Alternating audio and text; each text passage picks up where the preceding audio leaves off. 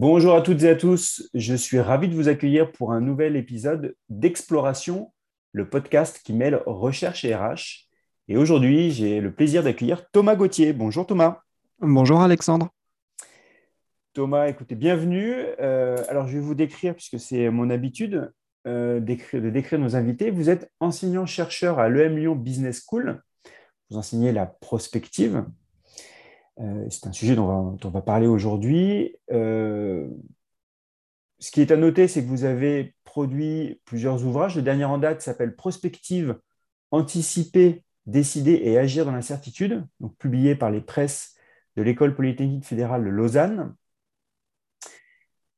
Puis vous co-animez également un blog qui s'appelle L'Atelier des futurs sur la prospective, euh, avec le directeur du programme de prospective technologique de l'armée suisse, et enfin, puisque ça ne suffit pas, vous produisez également un podcast qui s'appelle Remarquable, où vous interviewez vous-même des personnes dites remarquables, des explorateurs, sportifs, artistes, en leur posant à chaque fois les trois mêmes questions, euh, leur rapport avec l'avenir, le passé et le présent.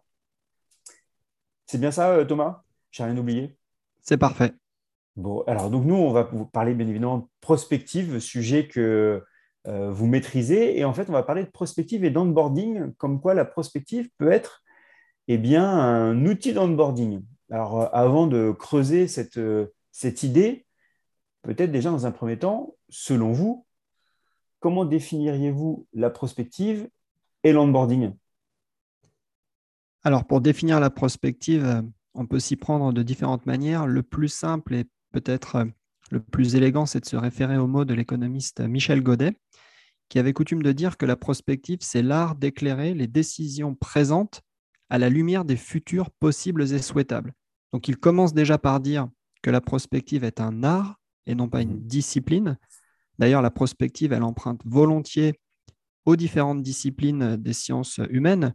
On va chercher des méthodes en sociologie, on va chercher des méthodes en anthropologie, on va chercher aussi, pourquoi pas, du côté de la philosophie, pour produire des images de futurs possibles des images de futurs souhaitables et se servir de ces images comme des nouveaux points de vue à partir desquels on contemple le présent et on détecte dans le présent des potentiels d'innovation, des potentiels de changement, mais aussi des vulnérabilités ou des menaces que jusqu'à présent on n'avait jamais remarquées. Donc ce qui est assez contre-intuitif, c'est que la prospective ne se préoccupe pas tant du futur qu'elle se préoccupe du présent. C'est vraiment une intention, une démarche une posture qui consiste à renouveler le regard que l'on a sur son présent et à comprendre dans ce présent tout le potentiel de nouveauté, tout le potentiel d'inédit. La prospective, elle trouve particulièrement sa place dans l'époque euh, qui est la nôtre, à savoir une époque turbulente, une époque incertaine,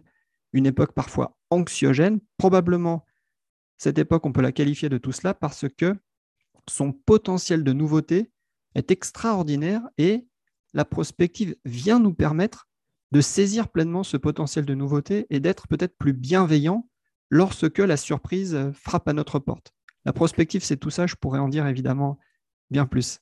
Et du coup, la prospective, en fait, c'est euh, détecter, détecter dans le présent des signaux faibles qui euh, permettraient de nous éclairer euh, sur l'avenir. Mais en fait, la prospective, ce n'est pas une lecture dans une boule de cristal. Quoi.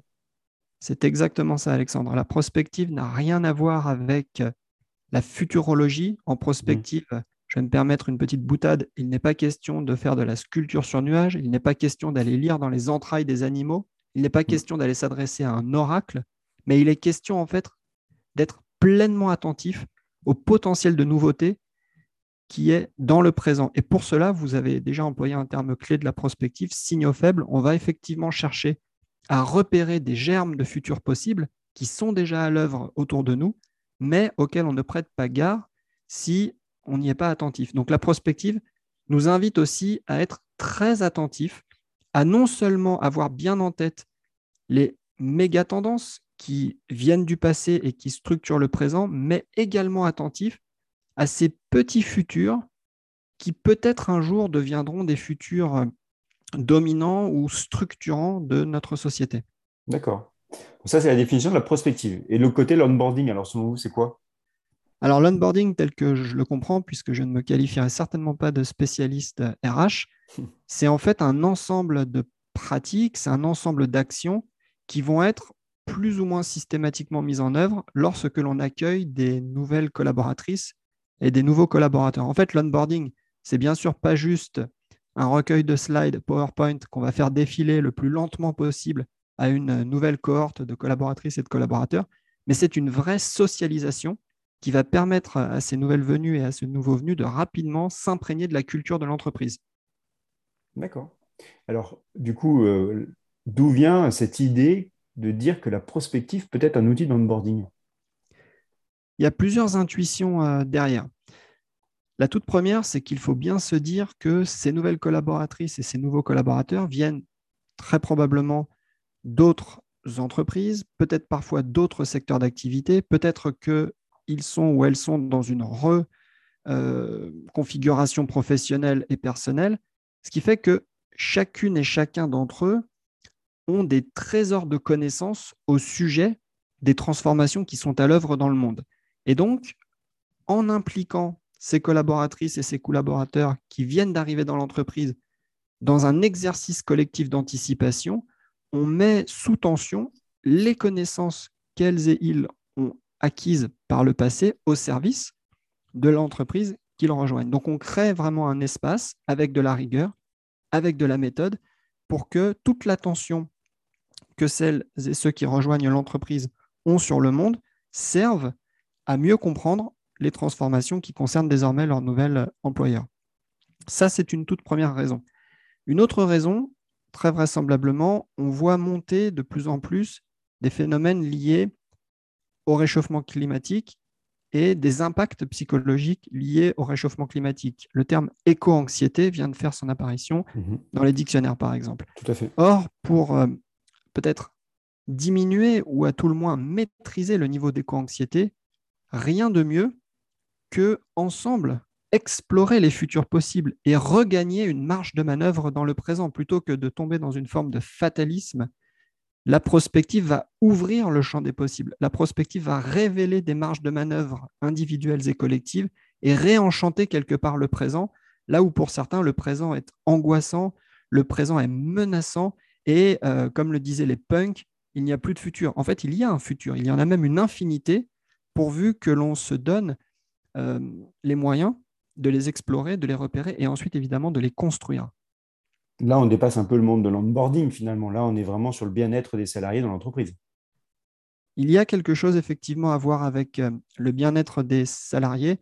Il y a aussi, euh, je dirais, renouer euh, le lien entre les employés et l'entreprise, recréer du sens dans l'activité au quotidien, puisque en faisant partie d'un effort collectif d'exploration des futurs, ces nouvelles collaboratrices et ces nouveaux collaborateurs se sentent pleinement investis d'une mission pour leur nouvel employeur, qui est de situer ce nouvel employeur aussi bien que possible dans un monde en accélération, dans un monde en transformation.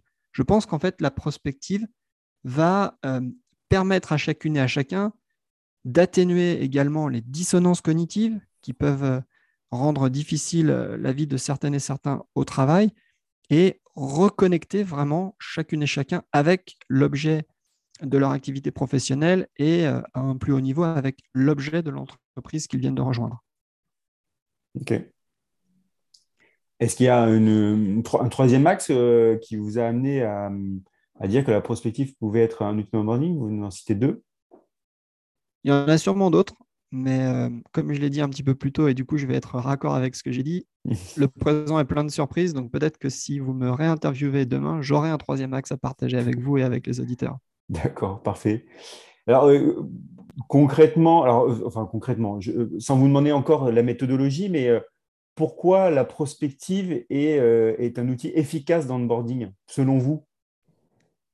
Alors déjà, c'est un outil qui met en marche un collectif, c'est-à-dire qu'il n'y a pas d'exploration des futurs possibles seul, c'est un exercice éminemment participatif puisque l'on va chercher à mobiliser les expertises des uns et des autres. Peut-être que dans un collectif qui rejoint une entreprise, nous avons des spécialistes RH, nous avons des logisticiens, nous avons des analystes euh, financière, nous avons des comptables, nous avons des ingénieurs. Chacune et chacun a sa formation, a son parcours et donc porte sur le monde et sur ses transformations un regard bien à elle ou bien à lui.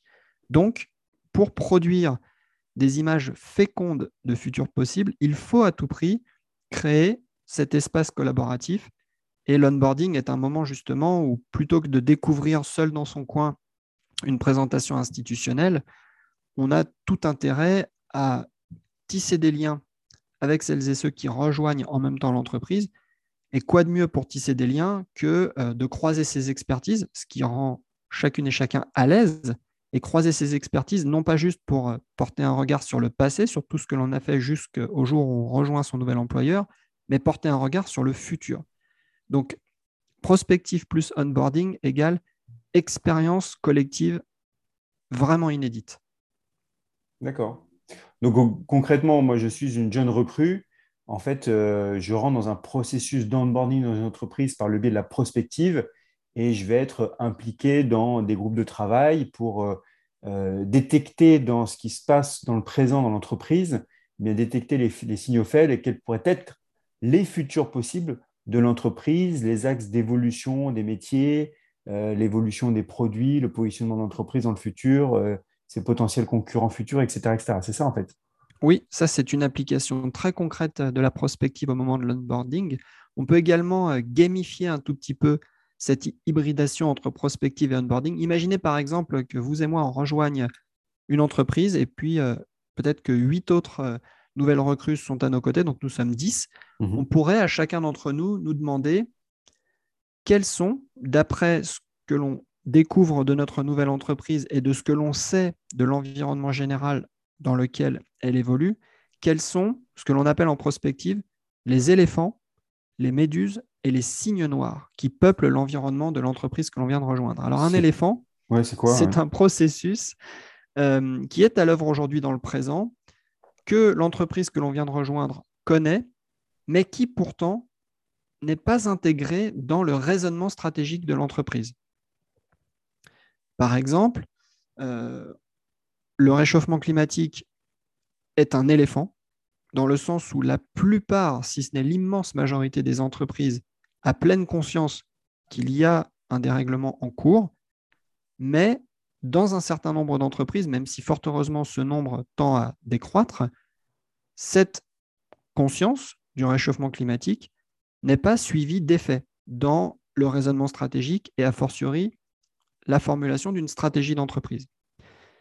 Une méduse va être un processus lui aussi déjà à l'œuvre dans l'environnement de l'entreprise, que celle-ci croit comprendre, mais qui, en fait, échappe à l'entendement de l'entreprise, n'est pas si bien compris que cela.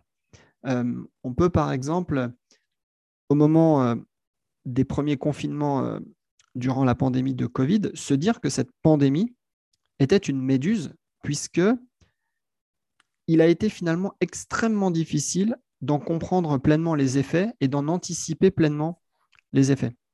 Et enfin, les signes noirs, ce sont là des processus qui sont à l'œuvre dans l'environnement de l'entreprise, mais qui sont, du point de vue de cette entreprise, inimaginables. Et alors là, pour aller sur un terrain assez, euh, assez difficile, euh, pas si éloigné que cela dans le temps, si euh, on revient à l'origine des printemps arabes, eh bien, euh, le soulèvement en Tunisie, pour commencer, a été largement inimaginé par euh, un nombre faramineux d'entreprises, alors même que eh bien, ce printemps arabe et la suite des révolutions dans les pays voisins a peut-être été l'aboutissement d'un processus, l'aboutissement de, tensions qui se sont petit à petit euh, accrues jusqu'au point de, de, bascule qui a été euh, connu par la Tunisie, puis par euh, des, pays voisins. Donc, vous pourriez très bien imaginer vous retrouver dans cette situation d'onboarding avec vos nouveaux collègues et chacune et chacun rapporte de son expérience, rapporte du regard qu'il a sur le monde, des éléphants, des méduses et des signes noirs pour accroître finalement l'aptitude de l'entreprise à appréhender et les opportunités et les menaces qui se jouent dans son environnement. Et ça, c'est une méthodologie ou alors il y a d'autres méthodologies euh, pour appliquer la prospective euh, dans l'onboarding Ça, c'est une manière de faire. Une autre mmh. manière qui peut être euh, tout à fait adéquate, c'est d'amener les nouvelles collaboratrices et les nouveaux collaborateurs à co-construire ensemble des scénarios de futur possibles. Puisque en prospective, le futur ne peut pas être connu d'avance, on produit systématiquement plusieurs récits de futurs possibles. C'est-à-dire que l'on va imaginer, par exemple, que l'environnement dans lequel évolue l'entreprise va euh, petit à petit se contraindre. Il va être de plus en plus difficile à l'entreprise d'agir selon le fonctionnement qui est le sien aujourd'hui, peut-être pour des raisons de euh, contraintes sur l'approvisionnement en telle ou telle matière première, par exemple.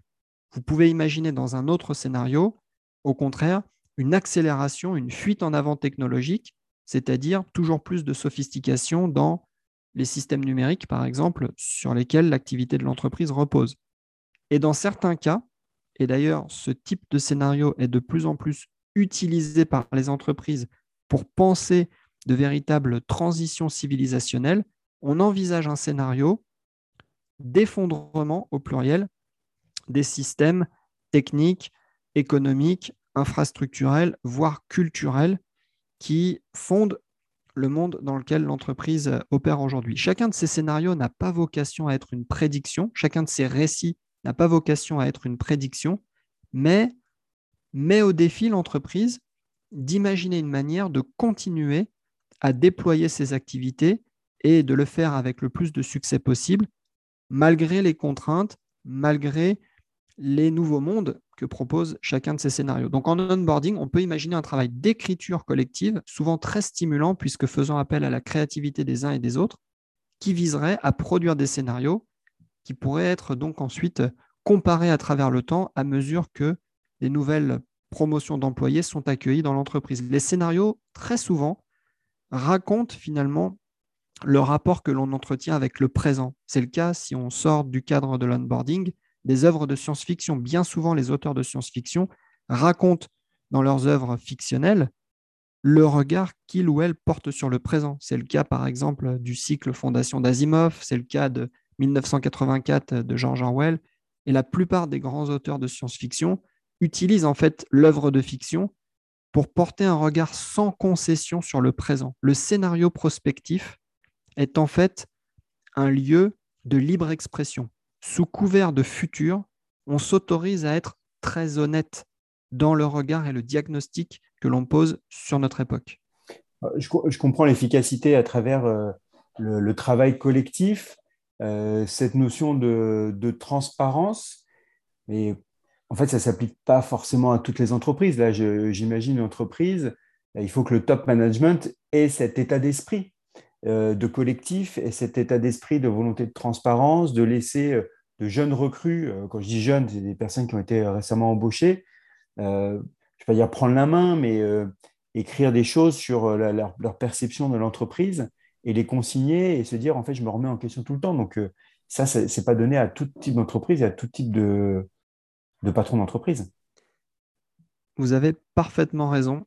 Les démarches de prospective fructueuses, les mécanismes d'onboarding outillé par la prospective fécond présuppose que le top management, quelque part, protège ses initiatives grâce à son pouvoir hiérarchique, grâce aussi à sa capacité, si nécessaire, de parer à des attaques qui pourraient venir euh, de l'extérieur ou d'autres parties de, de l'entreprise. Donc le top management est un acteur ou un collectif d'acteurs essentiel pour que le recours à la prospective, notamment en situation d'onboarding, soit efficace. En fait, il faut, pour que la prospective soit pleinement utile, que le top management ait commencé à changer de regard sur l'entreprise, à ne plus forcément la penser comme un orchestre philharmonique où chacune et chacun joue à la perfection la partition qui lui incombe, mais voit plutôt l'entreprise comme un ensemble de jazz, capable d'improviser dans des circonstances inédites,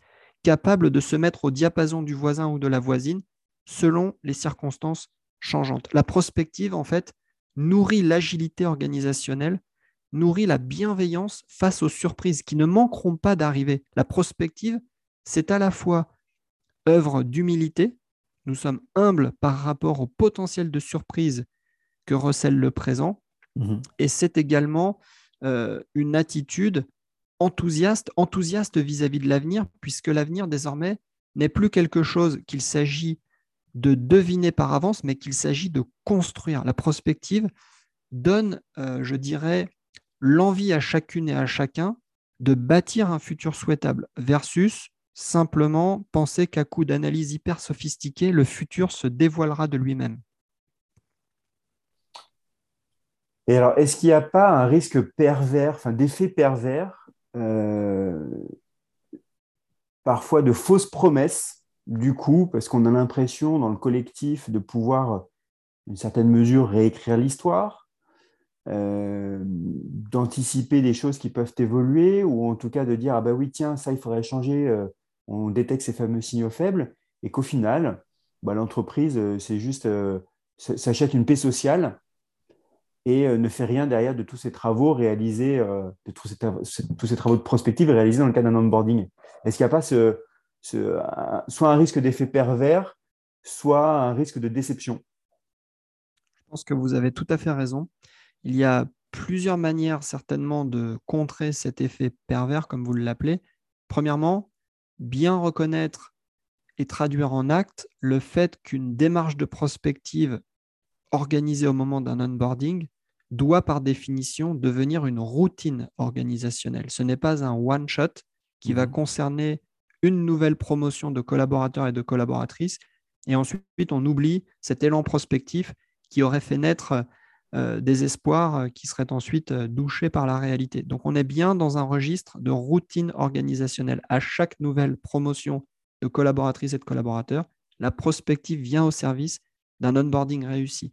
La prospective, d'ailleurs, au-delà de l'onboarding, va venir jouer un rôle, par exemple, en amont de chaque cycle de planification stratégique. À chaque fois qu'une entreprise met à jour son plan stratégique, y compris d'ailleurs ses perspectives de recrutement, explorer les futurs, pourquoi pas sous forme de scénario prospectif, peut devenir un prérequis avant que le travail de mise à jour des plans stratégiques soit effectivement entrepris.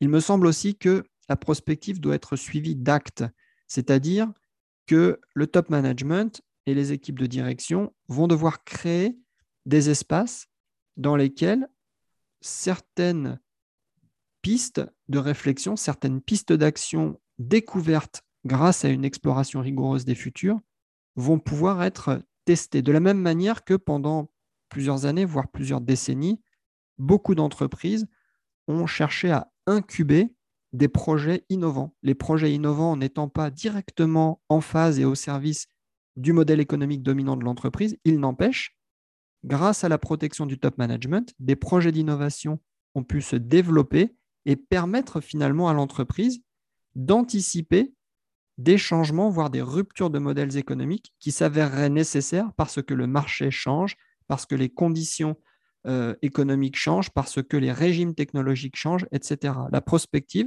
à son tour, peut permettre d'orienter des projets, je dirais, euh, émergents, des projets euh, naissants, jusqu'à ce que ces projets se retrouvent en phase avec les attentes des marchés, avec aussi, pourquoi pas, les attentes des nouveaux collaborateurs, avec les attentes de la société. Donc, je reviens à votre point de départ. Effectivement, si la prospective n'est pas suivie d'effet, elle risque plutôt de, servir de repoussoir et certainement pas démonter les nouvelles collaboratrices et les nouveaux collaborateurs au projet de l'entreprise. Est-ce que vous avez des exemples quand on préparait le, podcast, euh, vous m'expliquez que dans votre euh, métier d'enseignant-chercheur, vous, vous faites un focus particulier dans la recherche-action, donc vous êtes très connecté au monde de l'entreprise. Euh, est-ce que vous avez des, euh, euh, comment dire, des exemples d'un bénéfice durable d'une telle méthodologie là, de, prospective comme outil d'onboarding?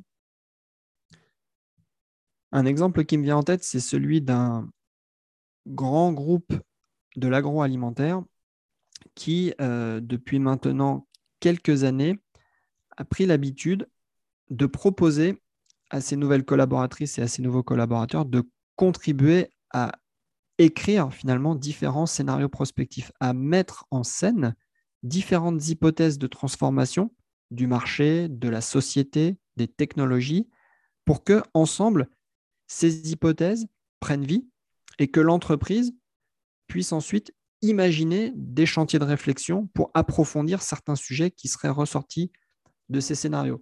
Évidemment, quelques années en arrière, des sujets liés aux chaînes d'approvisionnement, aux chaînes logistiques globales ont émergé de ce travail de scénario, c'est-à-dire comment repenser l'implantation des lieux de production de par le monde dans l'optique où les chaînes logistiques internationales ne seraient plus aussi efficaces qu'elles ont pu l'être euh, jusqu'au euh, début de la pandémie de, de Covid-19.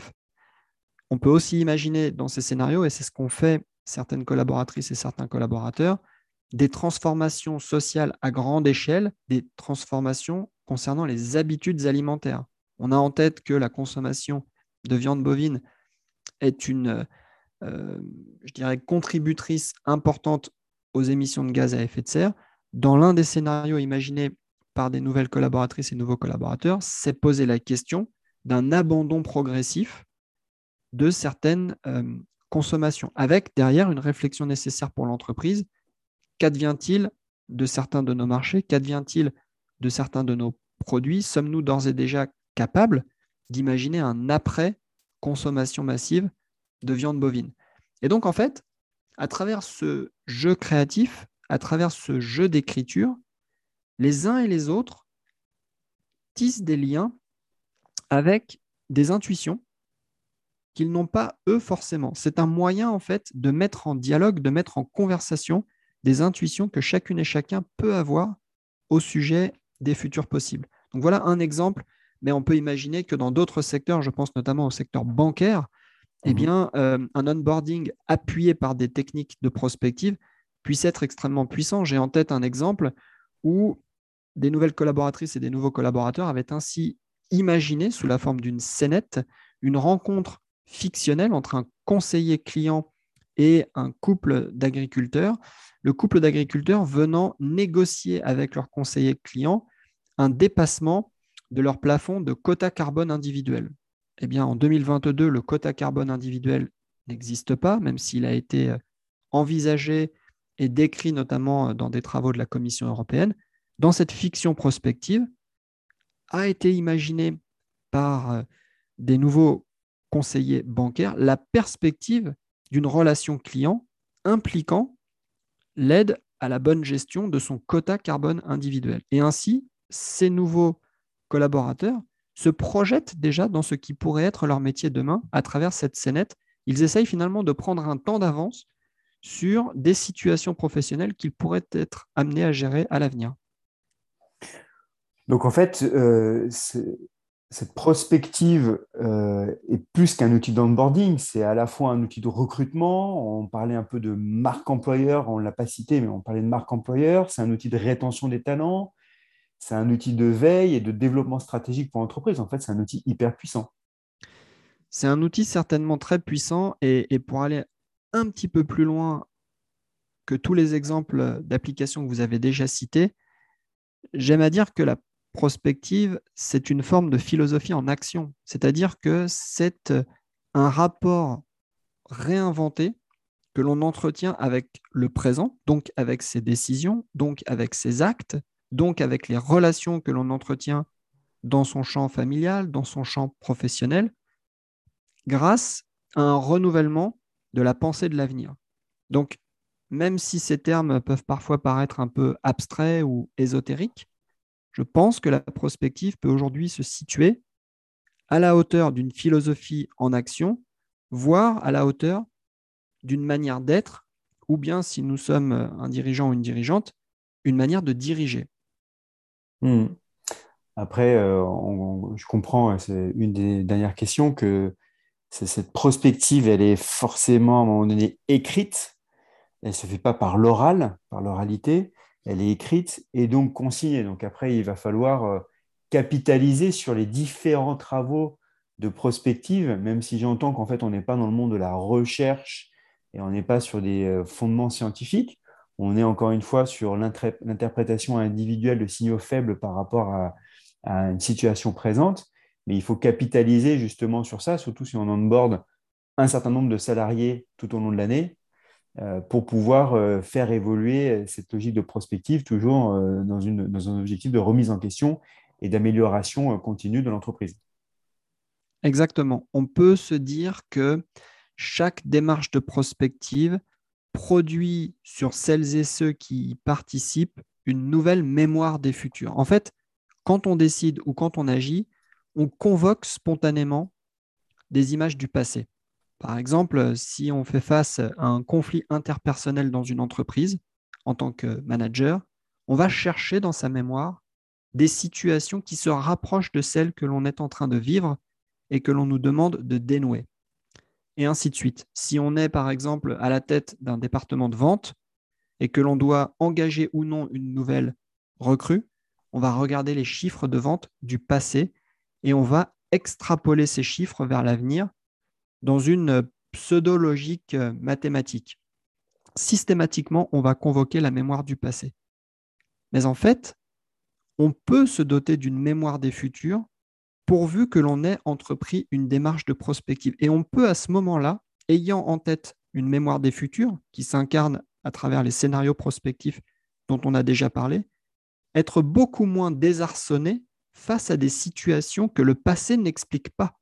Or ça, c'est notre quotidien en entreprise.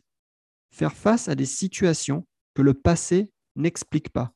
Mmh Pourquoi? Parce que le présent, finalement, est produit par euh, une somme de petits inédits que l'on ne peut pas prévoir grâce à un regard avisé sur le passé, mais vis-à-vis desquels on peut à minima être plus à l'aise.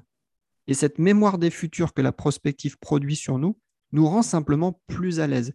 C'est l'image que j'employais un petit peu plus tôt, comment passer d'un orchestre philharmonique à un ensemble de jazz? Être à l'aise à devoir improviser et aussi, finalement, grâce à la prospective, se voir doté d'une capacité enrichie à percevoir et à faire sens de l'inédit. Car en fait, en entreprise, celle ou celui qui le premier fait sens d'une situation qui n'a jamais été vécue dispose d'un coup d'avance pour poser un acte, pour prendre une décision, pour euh, bâtir une équipe, pour lancer un projet, pour entamer un chantier. Percevoir et faire sens de l'inédit, c'est finalement ce que la prospective cherche à nous faire atteindre. Très bien. Écoutez, je rappelle à nos auditrices et auditeurs que s'ils souhaitent aller plus loin sur euh, la notion de prospective, vous avez écrit un bouquin, donc Prospective, anticiper, décider et agir dans l'incertitude, que ces auditrices et auditeurs peuvent se procurer sur le site internet de l'École politique fédérale de Lausanne, puisque c'est euh, publié par les presses de l'EPFL et vous, que vous co-animez un blog sur l'Atelier des Futurs où vous traitez du sujet de la prospective régulièrement avec le directeur du programme de prospective technologique de l'armée suisse. Et puis après, il y a le podcast, mais là, on dépasse un peu la prospective finalement, hein, Thomas, euh, avec votre podcast remarquable. Le podcast remarquable, c'est en fait euh, une occasion à chaque épisode de penser le monde avec euh, un invité ou une invitée qui a une grille de lecture bien à elle ou bien à lui. Donc en fait, c'est un moyen de renouveler chaque semaine le regard que l'on porte sur le présent et, pourquoi pas être alors à l'affût de nouvelles opportunités que jusqu'à présent on n'avait jamais imaginées. Parfait, merci. Donc, je rappelle Thomas Gauthier, vous êtes euh, enseignant-chercheur à l'EM Lyon Business School. Euh, vous enseignez donc la prospective. Merci infiniment Thomas pour cet éclairage sur cette prospective et comme euh, étant un outil d'onboarding que je découvre à mon tour. Merci Thomas. Merci Alexandre. J'ai le plaisir de vous retrouver très prochainement pour un nouvel épisode d'Exploration, le podcast qui mêle recherche et RH.